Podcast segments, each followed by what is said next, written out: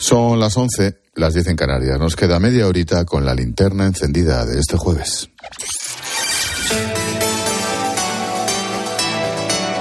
Con Expósito, la última hora en la linterna.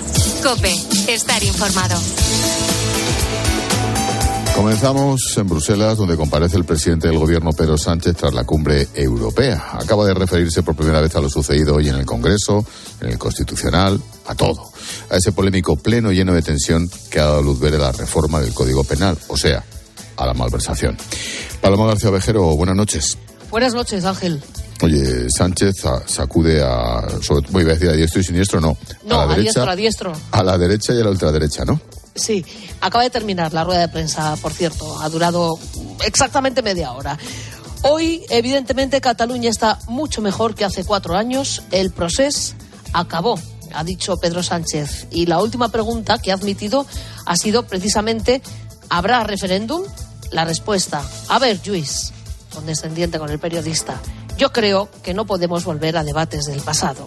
El proceso ha acabado y estamos en ese momento. En Cataluña no va a haber ninguna consulta de autodeterminación, ha dicho Pedro Sánchez.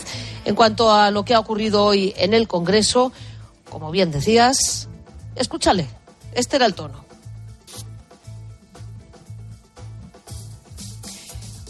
Pues ha sido, obviamente, ahora, ahora lo recuperamos, pero era de sacudir a la oposición pero también de diferenciar entre la derecha y la ultraderecha. No se puede permitir el secuestro del CGPJ, decía, ni del Constitucional. Hay que respetar el Parlamento, la separación de poderes. Lo que han dicho las urnas, en definitiva, respetar la democracia. A pesar de este complot, decía, esto es lo que hoy garantizamos, que en España sobrevivirá la democracia, con cierto tono de superar el apocalipsis. Dice que lo que ha pasado hoy en el Congreso es algo que no había ocurrido en 40 años de democracia y que sea lo que sea, los españoles deben tener la tranquilidad de que en España no va a pasar nada. Gracias, Paloma. Ya, ya ampliaremos. Esta reforma del Código Penal llega mañana al Senado, donde debería quedar aprobada definitivamente el jueves. Si es que el Constitucional no lo frena el lunes. Esa es otra. Ricardo Rodríguez, buenas noches. Buenas noches. Nada más llegar la reforma del Código Penal este mismo viernes al Senado, va a quedar abierto un plazo de presentación de enmiendas que concluirá sí o sí a las dos de la tarde del próximo lunes. Ese día, precisamente, el Constitucional prevé reunirse para decidir sobre las medidas cautelarísimas solicitadas por el Partido Popular para paralizar el trámite express de la proposición de ley con todas las reformas a cuestas, desde la del Poder Judicial y el propio Tribunal Constitucional, pasando por el de la sedición y la rebaja de la malversación. El martes ya será debatida la iniciativa en ponencia y en la Comisión de Justicia y al día siguiente concluirá el plazo de los votos particulares. Llegará a priori al jueves 22, día de la Lotería Nacional, para la aprobación definitiva en el Pleno de la Cámara Alta. En el PSOE abogan por no dar tregua al PP, aunque dirigentes admiten que la Moncloa ha tensado mucho la máquina con la tramitación ultra rápida de la reforma. Hablábamos hace un momento con Paloma García Ovejero desde Bruselas, esa comparecencia de Pedro Sánchez, esa defensa de su propio pacto con Junqueras, que es lo que se aprobó en el Congreso, y cómo ha repartido, sobre todo a la derecha, claro. Mira. Hoy la derecha y también la ultraderecha lo que han tratado de hacer es amordazar nada más y nada menos que al Parlamento de España. En fin, el día nos deja también la decisión del Banco Central Europeo, que ha seguido los pasos de la Reserva Federal de Estados Unidos y ha subido medio punto los tipos de interés, un incremento menor que los anteriores, pero que mantiene la senda del crecimiento. Desde el organismo avisan de que las subidas seguirán en los próximos meses. Rosalía Sánchez. Con este nuevo medio punto porcentual nos situamos ya en el 2,5%, pero solo hasta febrero, hasta la siguiente reunión del Consejo de Gobierno, porque el Banco Central Europeo no ha terminado de subir los tipos. Today, we judged that interest rates will still have to rise significantly Hoy juzgamos que los tipos de interés tienen que subir todavía significativamente para alcanzar el nivel de inflación en torno al 2% a medio plazo. Y ese es el principal de nuestros mensajes clave. Las tímidas bajadas de precios que hemos visto hasta ahora no son suficientes. Christine Lagarde espera que en enero y febrero volvamos a ver subidas, sobre todo en la energía y los alimentos, y le preocupa el peligro de recesión. Aún así, el Banco Central Europeo pone en juego otro instrumento, dejará de reinvertir toda la deuda en su poder que vaya venciendo y revisará en 2023 sus operaciones de compra. Lagarde ha insistido mucho en que esta batalla contra la inflación es una batalla a largo plazo. En esta linterna eh, nos hemos acercado también a Perú cuando se cumple una semana del autogolpe del expresidente Pedro Castillo. Autogolpe fallido. Ni Castillo ni sus abogados han acudido a la audiencia en la que se está revisando la petición de la Fiscalía que reclama año y medio de prisión. Mientras tanto, en las calles siguen las protestas a pesar del toque de queda decretado por el gobierno de Dina Boluarte. El embajador peruano en Madrid Oscar Martúa, nos contaba hace un rato aquí en la linterna que confía en que la situación política de su país se estabilice. Estamos, porque estamos a mediados de diciembre. Un año calculamos que tienen que ordenar, pero tiene que haber reformas políticas que esclarezcan determinadas situaciones. Esta inestabilidad que vive el país, esta sucesión de seis o siete gobiernos en cinco años, en seis años y medio, es inconcebible, es inédita. Confío plenamente en que lograremos superarla satisfactoriamente Cambiamos de tema. Hoy en COPE te estamos contando que pese a que siete de cada diez municipios españoles pierden población, últimamente se ha ganado en 600.000 habitantes. Ya rozamos los 47 millones y medio. En algunas localidades como Aranguren en Navarra o Seseña en Toledo han incrementado su población más del 40%. Pablo Delgado. Son las familias jóvenes las que principalmente se trasladan fuera de las grandes ciudades. Es el caso de Lucía. Durante la pandemia se instaló con su marido e hijos en Villacorta, Segovia, donde ha montado un negocio de diseño y venta de bolsos online. Hay muchísima gente aquí emprendedora y me animó muchísimo y además es que creas como una comunidad de compañeros que están ahí y te ayudan. Los municipios que más crecen son los cercanos a capitales autonómicas como Madrid o Pamplona. Los precios baratos del suelo son el principal atractivo para mudarse, pero los ayuntamientos no quieren tener la imagen de ciudad dormitorio. Por eso buscan inversores para crear empleos y trabajan aspectos como el que explica Pedro Uceda, sociólogo por la Universidad Complutense de Madrid. Cuando un municipio tiene centros culturales, deportivos y demás equipamientos, incide en su crecimiento. Pero si estos municipios no tienen una buena oferta de ocio, siempre estás a 30 minutos del centro de la ciudad para ir a este tipo de teatro, cines y demás. La inversión en colegios, centros de salud, conexión a Internet y transportes son otras estrategias clave para atraer población y que se instale para vivir y trabajar. Y un asunto más, el 94% de los adultos en España tiene caries y casi la mitad no recibe tratamiento, con los problemas que eso supone en la salud bucodental. El doctor Oscar Castro Reino, presidente del Consejo General de Dentistas de España, ha explicado en esta linterna la importancia de visitar al dentista de forma periódica. La caries, junto con el resfriado común, es la enfermedad más extendida del mundo. Simplemente hay que tomar una serie de precauciones, acudir al dentista por lo menos una vez al año, pero lo que ahí está es el autocuidado, el cepillarse los dientes todos los días, por lo menos dos veces al día.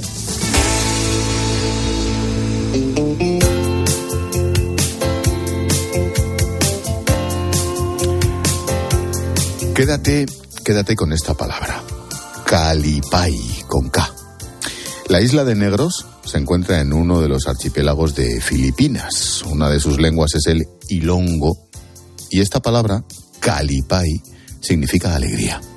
Para Ana Balcells no había mejor nombre para llamar a su fundación, la Fundación Calipay. Se localiza precisamente allí, en la isla de Negros, una de las zonas con mayor índice de pobreza infantil en todo Filipinas. Actúan como casa para muchos de estos niños que han sufrido explotación, abandono familiar, prostitución, violencia sexual. Les dan una oportunidad y pese a haber pasado por situaciones tan complicadas, allí los niños son felices. Para conocer su trabajo, Hoy ponemos el lazo en la linterna con nuestra historia bonita del día. Sí, un poquito lejos, pero ya verás. Lo hacemos con Pilar García Muñiz. ¿Qué tal, Pilar? Buenas noches. Hola Ángel, ¿cómo estás? Muy buenas noches. Pues sí, Ana es la protagonista de nuestra historia bonita de hoy. Ana, que como decías es eh, filipina, pero bueno, guarda una estrecha relación con nuestro país. Ella nació en la isla de Negros, pero se mudó a Barcelona cuando era mayor de edad para continuar sus estudios. Y nada más llegar, pues aquí a España se dio cuenta de la enorme diferencia entre un país desarrollado y el suyo. A su vuelta a la isla, hace ya 16 años, comienza su aventura. Las condiciones de vida que tenían muchísimos niños eran verdaderamente duras, muchos en la calle, sin padres, con una pobreza además extrema. Fue precisamente el padre de Ana quien le dijo que tenía que hacer algo para ayudar a todos estos pequeños. Había demasiados niños sufriendo en la calle. Que papá me, me dijo, Ana, lamentablemente este paraíso se está muriendo.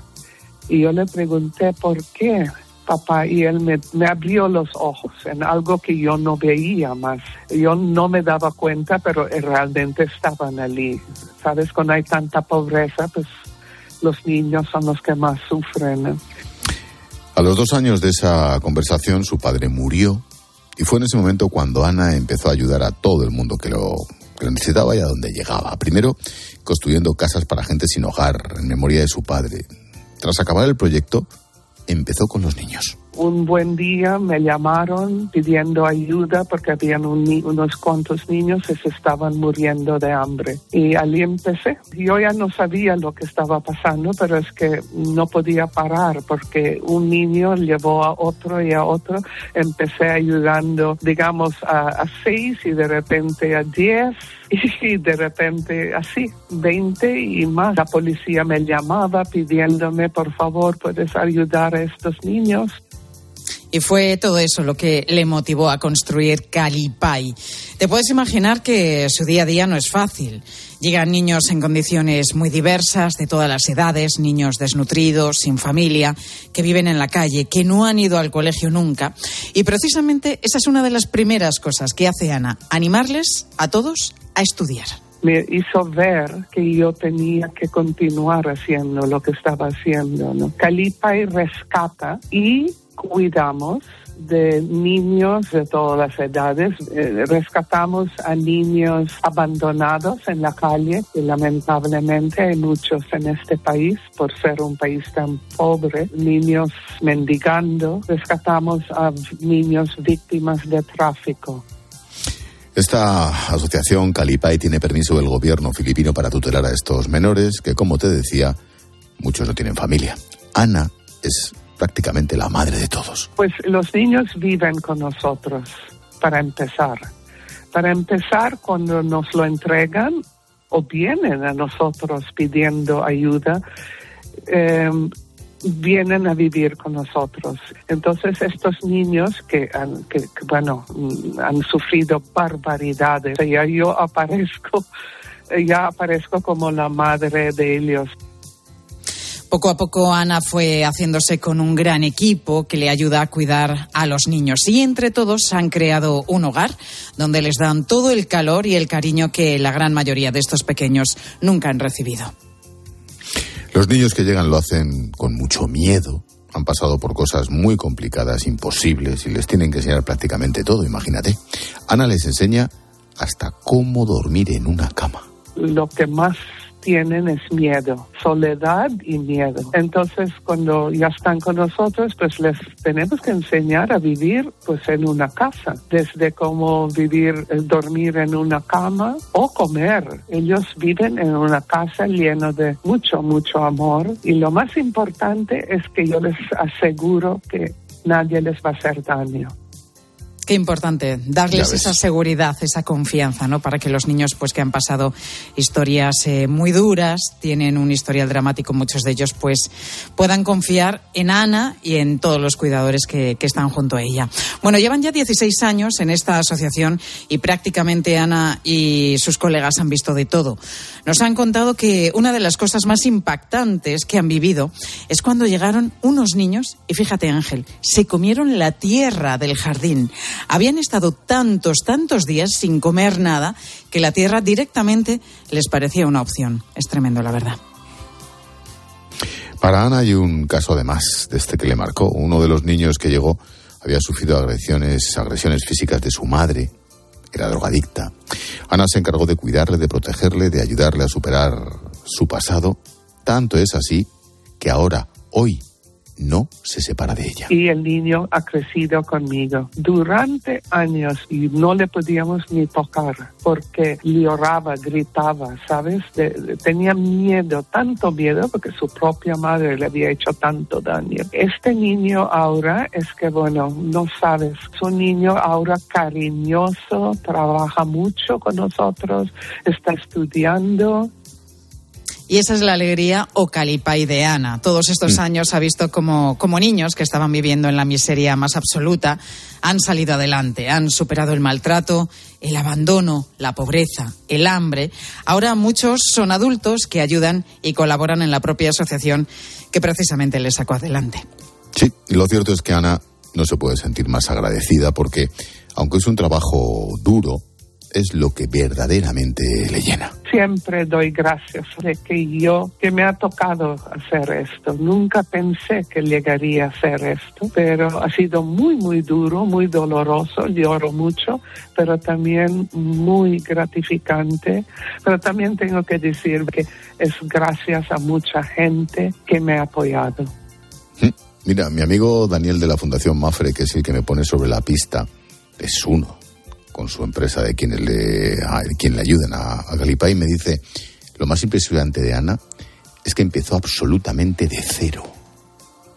La Fundación Calipay, en la isla de Negros, en Filipinas, una asociación que se dedica a sacar adelante a niños que han pasado por todo tipo de lo peor. Pobreza, abandono, abusos sexuales, explotación.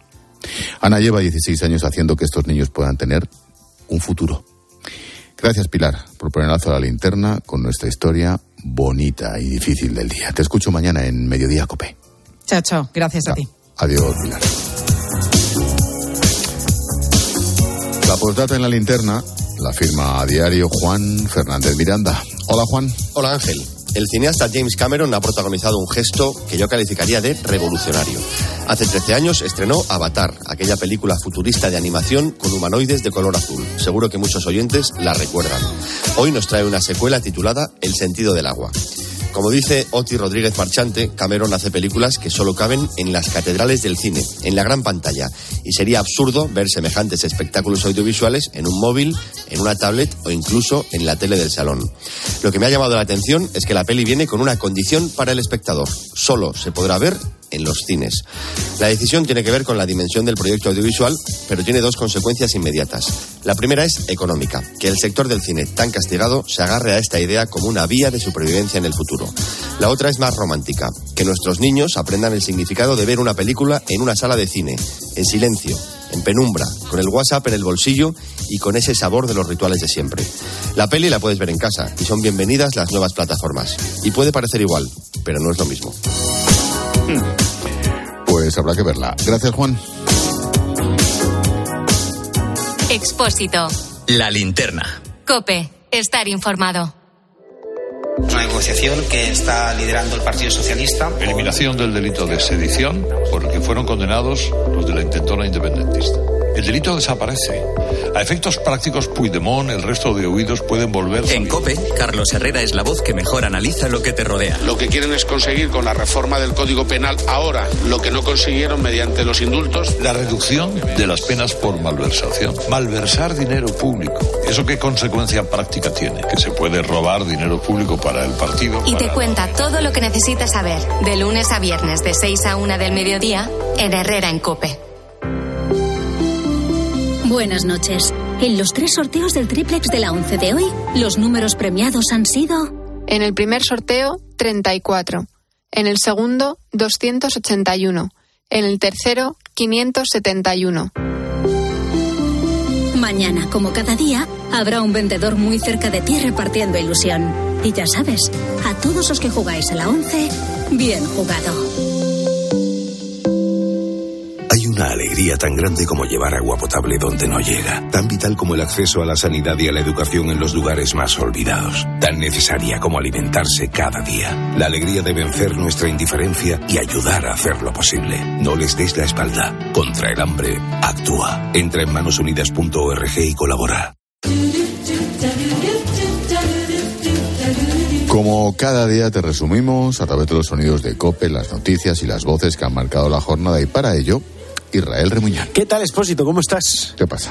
Bueno, pues quiero arrancar con lo que decía Carlos Herrera a primera hora de la mañana, y es que tiene razón. Podríamos hacer varios programas solo con una de las polémicas de estos días. Vamos a ver, hoy hay argumentos para llenar varios programas. Hablando de la política de España y de lo que España está viviendo en estos días eh, ciertamente aciagos. Hay que felicitar al sanchismo porque tiene lo que quiere, que no es otra cosa que una crisis institucional permanente. No se engañen, esta gente vive feliz porque es la que le puede servir de coartada para forzar un proceso constituyente.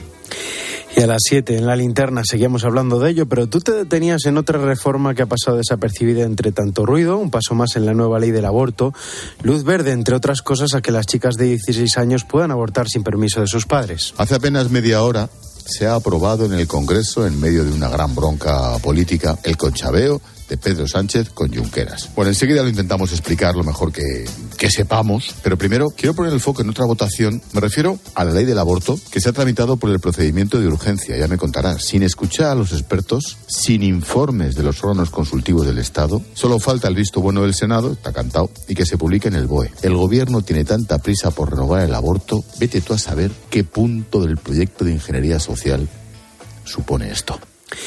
Y luego tratábamos de... Otro, otro, otro, pasito más. Otro pasito más, eso es. Y luego tratábamos de explicar, tal y como decías, eh, qué es lo que está pasando, porque la separación de poderes está en riesgo. Carlos Vidal Prado es catedrático de Derecho Constitucional de la UNED.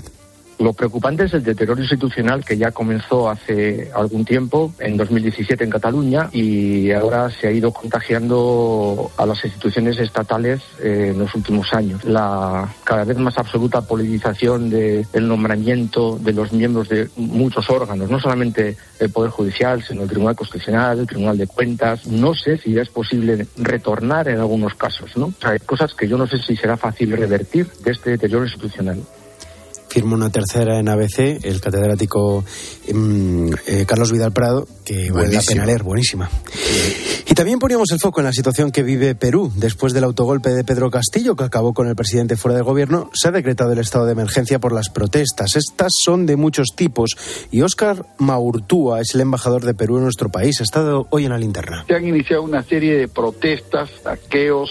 En algunos casos, esto proviene de manifestaciones de lealtad al expresidente. En otros, como la eclosión de sentimientos de frustración. Y en otros casos, como expresiones de violencia extrema perpetrada por grupos con un afán disruptivo, aunque que son minoritarios. Y una buena noticia para los jóvenes en riesgo de exclusión social es la que contabas a las nueve de la noche. Iberdrola y UNICEF han alcanzado una alianza internacional para la formación y el empleo de jóvenes en situación de vulnerabilidad. El objetivo es promover oportunidades y generar un empleo más sostenible e inclusivo como explica el presidente de Iberdrola, Ignacio Sánchez Galán. Esta eh, aventura con UNICEF y con otras entidades son los que nos tienen que ayudar a traer precisamente esos jóvenes para poderles dar ese futuro mejor que todos necesitamos. Nuestro futuro depende de ellos y tenemos que ayudarles. Pues ahí estaba la noticia que dabas a nueve expósito. Ojo, es una cosa entre Iberdrola y UNICEF a, a, nivel internacional, ¿eh? Sí, sí, sí, sí, sí no solo Muy interesante, muy interesante. Y el sonido musical del día han sido unos jóvenes que están buscando una oportunidad en esto de la música, mocedades. Te lo contaba orgullosa Necane Fernández, que es vasca como ellos. Son de su pueblo, sí. Pero en este momento del programa hubo otro vasco damnificado. A ver, mocedades, ¿por qué, Necane? Porque el 1 de enero, fíjate qué regalo de Año Nuevo, vamos a poder escuchar una nueva versión de esta canción, Eres tú, su gran éxito mundial. Estos son de cerca de tu pueblo, ¿eh? Sí, bueno, vizcaíno seguro, ¿no? Me parece. Sí, Así sí, que sí, por sí. ahí. De ahí solo sale buena gente y con mucho talento, Bueno, en general, en general. ni a. Luego tenemos excepciones. Eres tú. Qué pena. Como Escucha, el escucha. agua de mi fuente. Esta parte bastante bien, pero mira esta. macho. Mira, mira. Eres tú. Ahí ya desafinó. Joder, ¿Qué te crees tú, Expósito? ¿Qué te crees tú? Yo porque no me he puesto, que si no, vamos. Sí, no, sí, no, pu- puesto estabas. Gano sí. el Grammy, dice. Puesto estabas. Si no, no puedes hacer eso. Dice, no me he puesto. Puesto estabas, macho. Bueno, los artistas se toman un Qué carajillo pena, muchas veces antes de cantar, ¿no? Qué pena. Y después, y después. Y después Qué pena. también, claro, para celebrarlo. Qué pena. ¿Pero le has llamado tú para que haga esta ridiculez? Esto es, esto es, esto es lo que no se revela. Esto no lo puedo decir. No puedo decir si he sido yo. El modus operandi. El modus operandi de esta parte del programa no se revela nunca, ya lo sabes. bueno, y ayer hasta ahora tú me decías que ibas con Francia en la final del Mundial, Expósito, por experiencias que habías tenido a lo largo de tu vida, conexiones, también que sabes hablar francés. Y hay uno al que le pasa lo mismo, es Manolo Lama. Fíjate el fragmento que rescataba. Es, buenísimo. Sí, ¿no? Ya lo has escuchado. Lo rescataba el grupo Risa ayer en el último momento del partidazo. Yo estudié francés un año y me sabía esta frase. Allo, se flipe lo du, oui, c'est moi, bonjour, Philly, c'est à quoi, fais la por, il fa fois, Paris contra el equipo. Es que, que, no lo puede decir peor, macho. Dice un año. Mira, mira. Se nota casi un año. Sí, sí, un año. Una tarde, tío. Un, unos minutos. unos minutos. Un, ratito de una tarde. Oye, oye eh, bueno, y mientras llega mm, el partidazo con Joseba Larrañaga, nos vamos con un temazo, porque hoy cumpleaños 83, los mismos que John Uriarte, Dave Clark, el líder de los Dave Clark Five.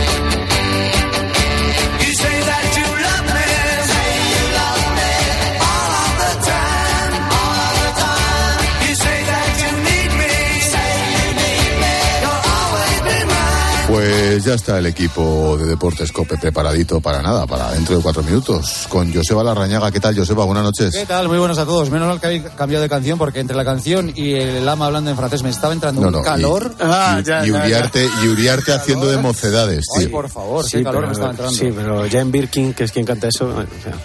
¿Qué nos traes, Joseba? Bueno, pues vamos a darles la última hora a los oyentes, la última hora de la final del Mundial, claro, entre Francia y Argentina el próximo domingo, pero hay temas muy interesantes al margen del Campeonato del Mundo. Por cierto, hoy se ha quejado Marruecos de la actuación arbitral. Es un salmo responsorial. ¿eh? Te echan del Mundial y hay que rajar de los árbitros. Vamos a hablar del tema de la Superliga. El abogado general de la Unión Europea ha avalado ayer a la UEFA y a la FIFA, es decir, no les da la razón ni al Madrid, ni al Barça, ni a la Juve. Está complicado que se haga, pero todavía no es definitivo, no es una decisión vinculante por el momento. Y hablaremos de Enric, Endrick o Endriquis, dicen que se, que se llama. Chaval de 16 años por el que el Real Madrid ha pagado ya 35 millones y puede pagar hasta 60, 70. 16 añiñitos, no llegar hasta dentro de dos años, pero dicen que es la gran perla del fútbol mundial. Eso luego hay que confirmarlo. ¿eh? Es, la, es, impresionante la historia de este chaval, 16 años. 16 ¿eh? años. y, no puede venir porque no, tiene, no es mayor de edad. Claro, habrá que estar atentos, le seguiremos. Gracias, Joseba, te, te escucho, nada, en tres minutos ya. Perfecto, un abrazo, gracias. Hasta ahora, amigo, chao. Expósito. La linterna. Escuchas Cope. Y recuerda, la mejor experiencia y el mejor sonido solo los encuentras en cope.es y en la aplicación móvil. Descárgatela. A ese dolor de espalda que te fastidia el fin de semana. Y a ese dolor de cabeza que pone a prueba tu paciencia, ni agua. Ibudol es el primer ibuprofeno bebible en formato stick pack para aliviar el dolor rápidamente, con agradable sabor y sin necesidad de agua. Al dolor, ni agua. Ibudol tenía que ser de Kern Pharma. Lea las instrucciones de este medicamento y consulte al farmacéutico. En el corte inglés tienes el nuevo aspirador sin cable HF9 de Hoover que te ofrece la mayor potencia de succión para una limpieza completa de tu hogar en todo tipo de superficies. Llévatelo ahora y consigue magníficos regalos de Hoover. Es magia, es Navidad. Son los tecnoprecios del corte inglés. De comercial de gasolina a ser un famoso cocinero con 65. ¿Cuál es la receta? Hay que exprimir la vida. ¿Tú también quieres hacer cosas increíbles en tu jubilación? Mafre presenta el programa Tu Futuro. La gestión de planes de pensiones que se adapta a ti ahora hasta con un 4% de bonificación por traslado. Consulta condiciones en tu oficina Mafre o en mafre.es. Profesional. En Bricomar no podemos hacer que baje tu recibo de la luz o el precio del combustible, pero sí podemos recordarte que estamos a tu lado. Ahora te ofrecemos precios aún más bajos en cientos de productos de tu día a día y en aquellos que suponen una gran inversión en tus obras. A tu lado, con precios aún más bajos para que continúes con tus proyectos. Bricomart. Desde las entrañas de la mejor tierra de Ribera del Duero, con el esfuerzo y dedicación personal, la uva tinta del país se convierte en las bodegas de los hermanos Pérez Pascuas en un vino de impresionante calidad. Más de 30 países disfrutan de Viña Pedrosa. Grandes vinos, grandes añadas para conseguir altísimos niveles de selección y calidad con el sello inconfundible de los hermanos Pérez Pascuas. Viña Pedrosa, un selecto placer que no debe dejar de disfrutar. ¿Te apetece pasar un buen rato? Ah, y tras esta demostración de mi arte multidisciplinar, ¿qué más nos tienes que contar? A las 10 de la mañana en la radio no encontrarás nada mejor que la divertida mirada de Carlos Herrera y John Uriarte en la hora de los fósforos. Bueno, pero no hablemos de mí. No, hablando de relaciones, las personas que comparten el mismo olor tienen más probabilidades de forjar una amistad, se me ocurre. Sí, ya, ya, no, fáciles, ¿no? Pero bueno. Los estudios de Uriarte es lo que tienen. Pues viene el alguno peor luego, ¿eh? De lunes a viernes, de 6 a 1 del mediodía, el mejor entretenimiento lo escuchas en Herrera en Cope.